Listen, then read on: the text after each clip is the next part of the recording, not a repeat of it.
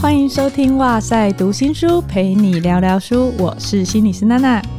这个单元呢是哇塞心理学推出的全新单元。为什么要推出这个单元呢？因为平常我们看了很多的书，所以也想轻松的跟你分享一些跟心理学有关或是没有关系的书。那今天是哇塞读新书的 EP Two，想要分享的是一本日本的文学作品，书名是《黎明前的全部》。它不是科普类的书籍哦，比较像是故事轻小说的类型。作者赖尾麻衣子老师呢，他曾经写过本书大赏的冠军长篇小说《接棒家族》，不知道大家有没有看过？因为这个也有改编成电影上映。那这一次的作品呢，是赖尾麻衣子老师他剖析自身的经验而改写而成的。我有看他在访问当中提到，自己大概是几年前得到了恐慌症，就觉得生活变得很不一样。事事都没有办法顺心如意，甚至是觉得自己失去了感受快乐的能力。他也发现，其实他持续接触了各式各样的人，逐渐的变得好像可以期待明天的到来。所以这部作品里面，就是反映了他当时候的那些心情。这本书呢，也和《接棒家族》一样，确定会改编成电影，将会由日剧。恋爱可以持续到天长地久的女主角上白石萌音，不知道大家认不认识她？还有松村北斗一起担任男女主角，预定会在二零二四年上映。我在看这本书的时候，脑海就已经蛮有那种电影很疗愈，然后日本那种步调的画面了。可能我自己太会脑补了。那稍微介绍一下这个故事好了，不知道大家有没有思考过？到底你会希望周遭的人觉得你自己是一个什么样子的人呢？比较希望别人觉得你是老实认真的，还是活泼开朗的，还是细心体贴的呢？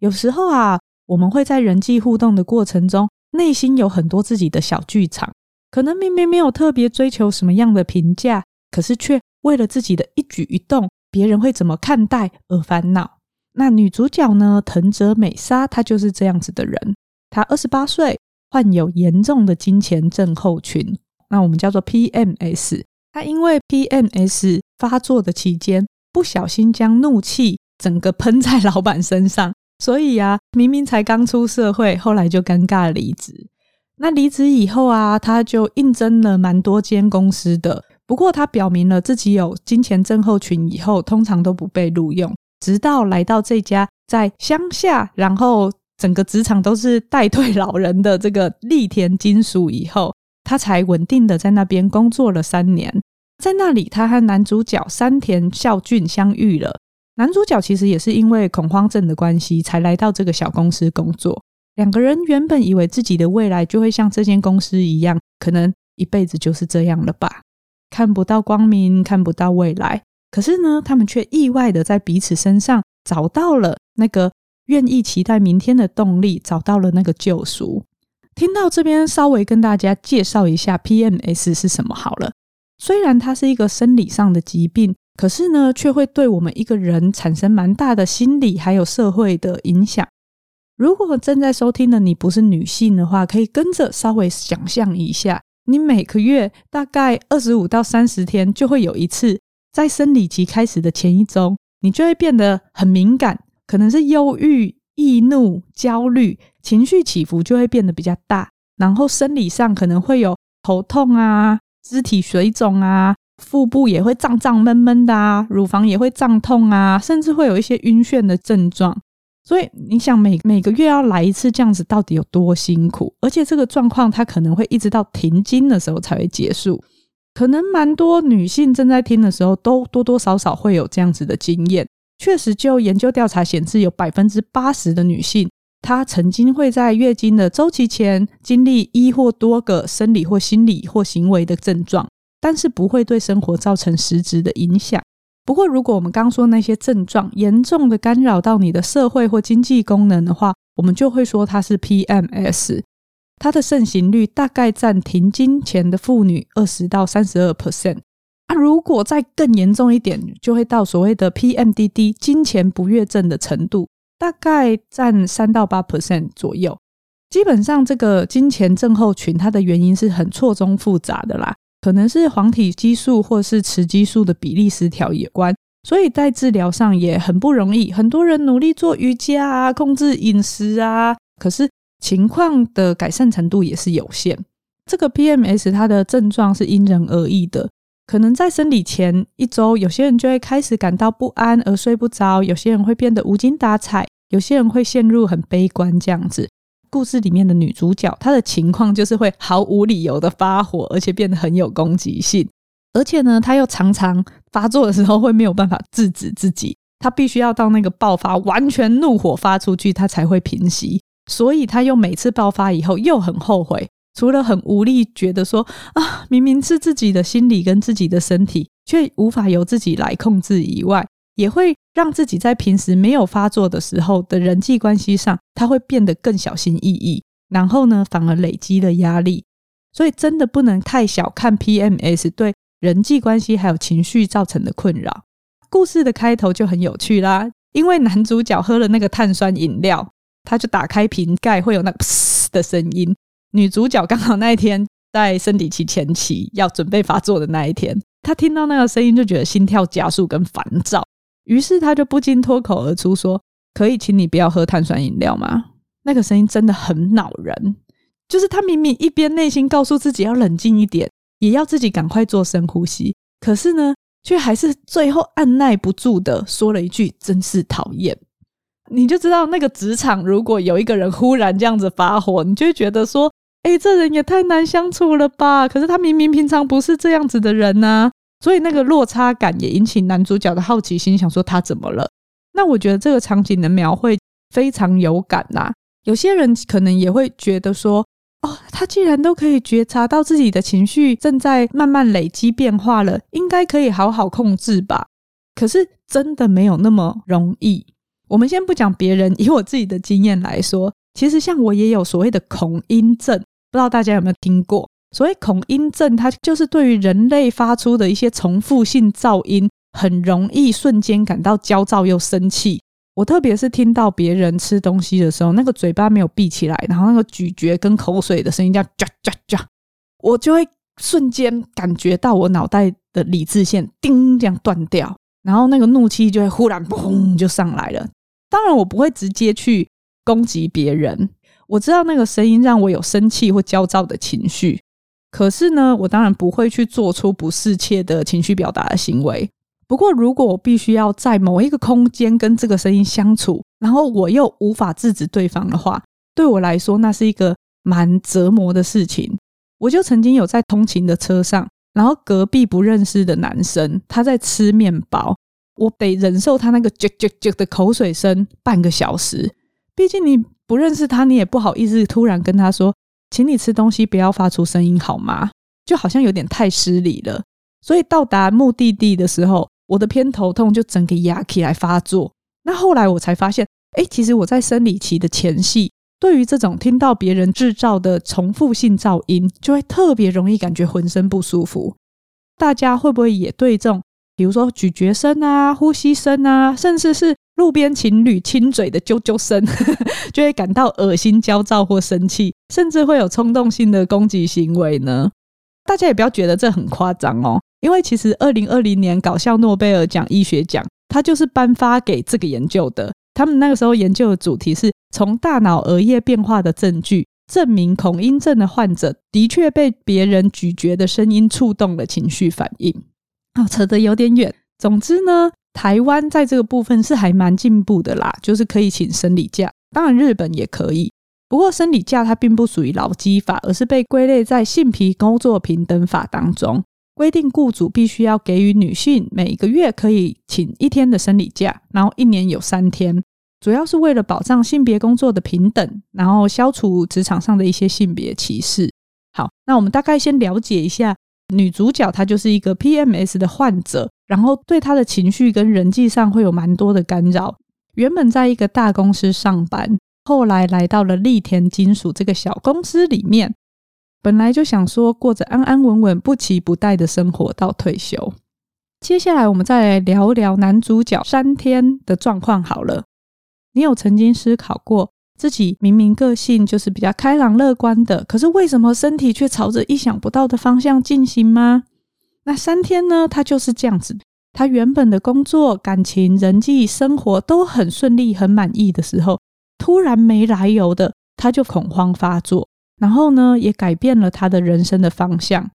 我觉得作者在这个两个主角的疾病上面，其实是蛮精心思考过的。那女主角 PMS，她是生理疾病，但会发展出心理社会议题。男主角呢，恐慌症 （Panic） 基本上算是身心科的疾病，但是呢，他会在发作的时候感受到很多的生理症状。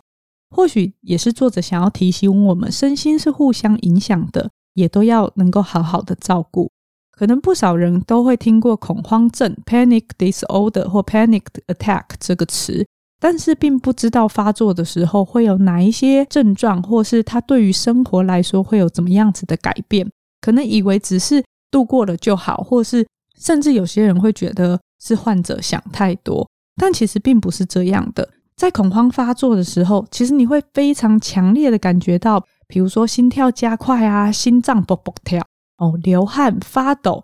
那种呼吸急促、透不过气的感觉，常常也会引发过度换气，所以你的胸口会很疼痛，你的喉咙会有一种被掐住的梗塞感。有一些人呢，则是会肚子不舒服，然后有恶心的感觉，甚至是感觉头晕，自己快要昏倒了。另外，有一些人会感觉身体很麻木。好像有点不真实的失现实感，或者是有一种失自我感，就是觉得自己心智跟身体是分离脱离的感觉。然后有些人会打冷战，或者是发热。总之，这些感觉都会让你觉得自己很害怕，是不是快要死掉了？甚至是有些人会很害怕失控，觉得自己是不是要 going crazy，快要疯了？你想哦，这些感觉它会没来由的在某一个时候突然。在几分钟以内全部达到高峰，真的是一个令人惊慌失措的经验。那有一些人可能会很明显的，特别是在人群拥挤、空气不流通，或者是无法自由活动的空间的时候发作。可是也有人在发作的时候，他是没有什么征兆的，所以会让你平常的生活就会变得小心翼翼的，有点像惊弓之鸟，随时都在准备防备这样子。像书中呢，就有很多这一类的描述，比如说男主角没有办法再搭电车，他不敢去理头发或看牙医，因为你坐到那个位置上，你都会有一段时间是不能自由移动离开的，所以他头发就留很长。这样，甚至呢，他也不再去看电影，也不敢再去外面用餐。那我身边也有一些朋友，他们是有恐慌症的，也有做过不少恐慌症患者的治疗。通常呢，采取药物搭配认知行为治疗是蛮有帮助的方式。我们虽然不会说哦，我希望这个治疗做下去以后，我这辈子就不会再发作了。没有人可以做这样子的保证。不过，在临床实证研究上面，药物搭配认知行为治疗，基本上可以让你能够很好的适应这个历程，让你的生活是可以比较不受影响，跟疾病共处的。像我有朋友，其实每一次搭电梯对他来说都是一种折磨。不过呢，因为他自己本身是心理师，所以他就可以用不管是转移注意力啊、呼吸放松，或是认知调整的，来帮助自己适应很多这样子的历程。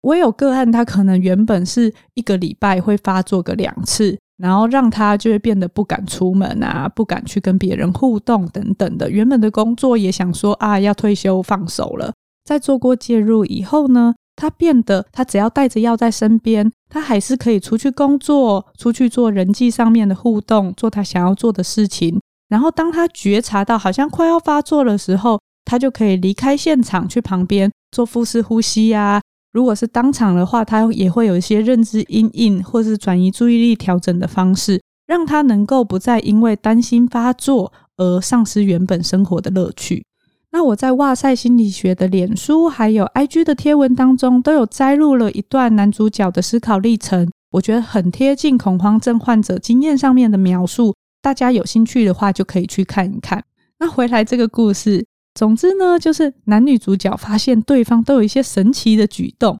可能是基于好奇心，他们开始想试着了解对方；也可能是基于同样是有疾病困扰的互相联系。所以他们对于彼此的接受度就是蛮高的。后来慢慢保持着想要帮助对方的心情，没想到在过程中自己的状况也逐渐有了新的转机。像是我就很喜欢一开始的时候，女主角超级无厘头的忽然冲到男主角家帮他剪头发，因为男主角就很久才去剪头发一次嘛，然后女主角有点自以为贴心，结果呢，反而就把她的头发剪得像很像木戒指人偶。木戒指人偶不知道大家有没有看过，就日本的那种木头人偶，然后头发很像西瓜皮那样子。可是呢，这个生活中突如其来的状况，却意外的让男主角笑到变鬼。然后我记得，当他说出“哦，我生病两年后都没有笑了，因为太久没笑了，所以笑害我笑的胸口好痛”的时候，你就会在这种生活很滑稽的趣事当中，也跟着一起会心一笑。或者是男主角因为担心他恐慌发作，只在家里面吃能量棒，或是家里附近 seven 的食物。那女主角呢，就为了让他能够期待上班，就跟他说：“哎，我要帮你准备一个惊喜哦，你明天要充满活力的来上班。”结果呢，男主角一到办公室，发现他帮他准备的早餐就是一个三角饭团，他就想说：“啊，这个是有什么好特别的？”结果女主角就说：“啊，这个是 Lawson 的饭团。如果有去过日本，就会知道 Lawson 它是另外一家比较有名的超市，这样。”虽然看似是很无厘头的举动，可是你就发现说，其实他有默默的注意到男主角被困在他单调的生活里面，所以他想要为他增添一点新意。那个愿意发现生活中的不同，给予一点点刺激，慢慢的去改变，让他踏出舒适圈的铺陈，我也觉得很棒。另外呢，书中有一段我看了，真的非常感动。我那个时候是有感觉到自己有点鼻酸，快哭了。不过可能是 我纯粹我自己爱哭，一般人看了可能不会哭。就是男主角他很消沉的过完新年，因为像日本他们不像我们是过农历年，所以他们是过年的时候会放一个大概十几天的长假。那男主角呢就自己在房间里面好几天都没有出门，好不容易出门的那一次却差点恐慌发作。结果啊，他在即将要回复上班日的时候呢，发现了他的信箱里面有三个御守。那御守就是日本啊，他们会每一年在年初的时候去参拜，然后会求那个各式各样的，比如说能够考运好啊，比如说能够恋爱运好啊，事业运好，还是交通平安的那种类似小小护身符的东西。那他收到的这个御守里面却都没有署名是谁送的。不过呢，他想当然，他就知道一定有一个是鸡婆的女主角送的，所以他就找来了女主角问他，其他两个呢，他他们就不知道是谁送的。所以在那个故事的对话过程中，他们好像侦探小说一样分析讨论，到底是谁送我玉手呢？不过我觉得我在读这段文字的过程中，你会发现重点不在他们问题解决的历程，而是你能感受到有人的默默的关心还有祝福。一个人送了玉手给你，他却没有留下名字，表示他并没有想要回报，而是他想要希望你一切都好。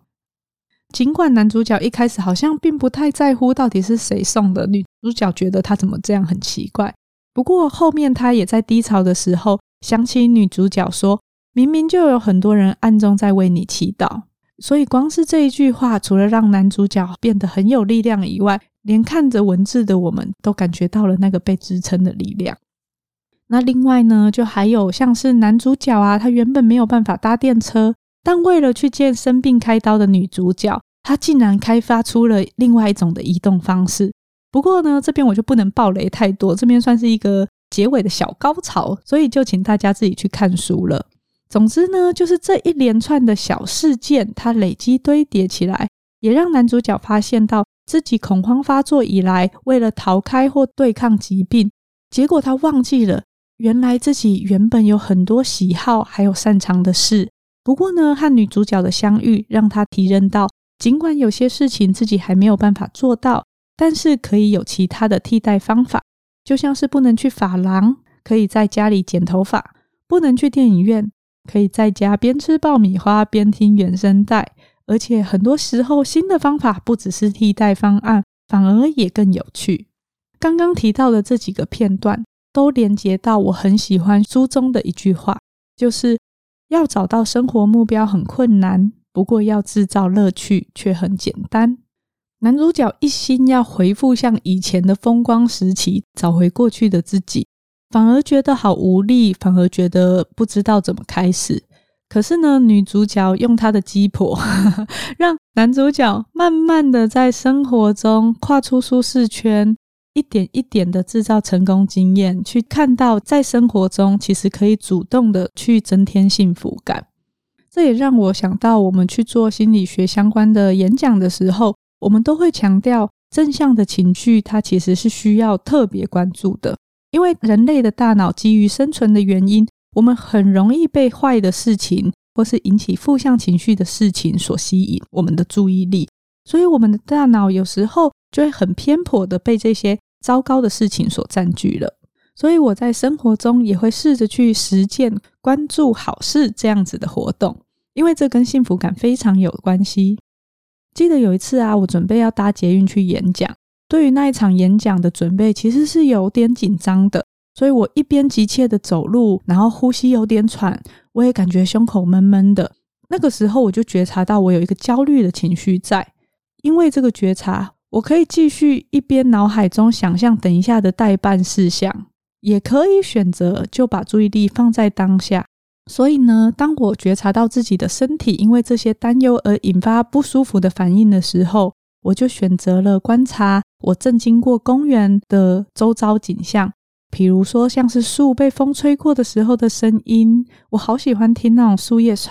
的声音，它好像海浪的感觉，好疗愈。然后呢，我也看着早起在公园一起运动的长辈们，觉得哇，他们能够这样安排自己的生活，身体还很硬朗，真是一件很不错的事。我走啊走啊，刚好就看到一个阿公正在跟他孙女玩，那个孙女看起来年纪不大，所以大概两岁左右，非常可爱。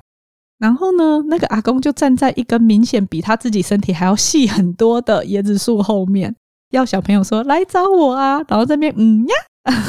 就是想要跟孙子玩那种躲猫猫，就是你看不到我，你看到我了那样子的情境。那我看到这个祖孙情的画面呢，我的嘴角就忍不住上扬了。你可以想象，可能平常是非常有威严的一家之主，可是他在孩子的面前却是那样的柔软。因为我选择把注意力放在那个当下，而很幸运的看到的这个祖孙陪伴、情感交流非常真挚又单纯的画面，然后我就有了满满的幸福感，也感谢这个画面为我开启了美好的一天。这个就是我在生活中怎么把主动制造乐趣这件事情实践的一个方式。这本书呢，名字叫做《黎明前的全部》。你可能会觉得从头到尾都跟黎明没有关系呀，嗯，不是港星那个黎明哦，可能 现在收听的人已经不太知道他是谁了，太有年代感了。那我想作者他想要强调的是，尽管长夜漫漫，黎明总会依约而来；尽管人生比想象中的更加严苛，但也到处都能找到救赎。所以就想跟大家分享这个深刻但不沉重。在黑暗中透进一道光线的温暖故事。尖端出版社呢也有提供我们证书的活动，所以如果大家有兴趣读读这个故事的话，就欢迎到哇塞心理学的脸书或 IG 找到今天节目的贴文留言，就有机会获得这本温暖的故事哦。当然，书的连结我会放在资讯栏。最后，很久没有回复听众留言了，就来回一个我看到整个爆笑的热情留言。留言的人呢是 Jocelyn，他说：“哎，我忍不住要来这边留言。先简单说一下，我是从宅女小红的节目听到宇哲老师，然后来到哇塞心理学的频道的。从此之后就迷上了哇塞心理学。近期的节目听不够，还划去第一集开始听，真的是蛮感谢。有时候会受邀，然后去各个节目，然后也有机会跨出同温层认识大家。好，那 Jocelyn 说进入重点。”我听声音觉得宇哲老师是一个长得很学术的人，那娜娜应该是长相清新可爱的女生。在二零二二年一月十四号的那一集，有讲说两个人会去 Toyota TV 直播，所以我就连进去看，之后发现娜娜居然长得像张曼玉那样美艳，整个跟声音对不起来，太让人震惊了，而且脸好小，根本是模特。这个震惊的情绪驱动我来这边留言，需要窗口抒发一下。好，我看到这一段的时候，我真的是笑到快变鬼哈。那感谢啦，感谢 Jocelyn 的称赞。不过确实大家都会说，本人跟声音的落差很大。那另外呢 j o s e l y n 还有说，By the way，宇哲老师倒是跟心里想的差不多，蛮学术的。不过很想看他之前到底是有多胖，应该蛮多人会想知道是怎么瘦下来的呢？是因为跑步吗？他应该是当兵之后就瘦下来了啦。帮他回答。哦，那另外还有说，对了，黄志豪律师也是跌破我眼镜，听声音觉得他应该是一个身材浑圆、穿着不合身西装、顶着几天没洗油头这样的中年大叔，想不到竟然是一个型男大叔。我黄律师听到应该会 蛮想哭的，不过他确实是型男大叔哦，他有时候会戴着耳扣，然后穿着帅帅的背心西装来录音。非常感谢 Jocelyn，忍不住想要一定来这边抒发一下，然后跟我们分享你心中的这些冲击跟起伏。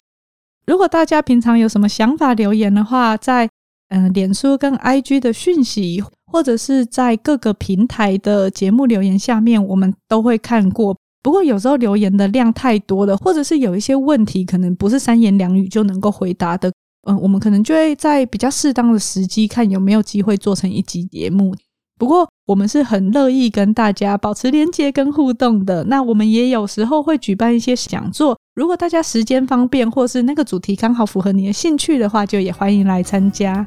今天的哇塞读新书就到这边。如果有什么书籍是你觉得很有兴趣，也想要听听我们说书，我们来聊一聊的，也欢迎提供给我们。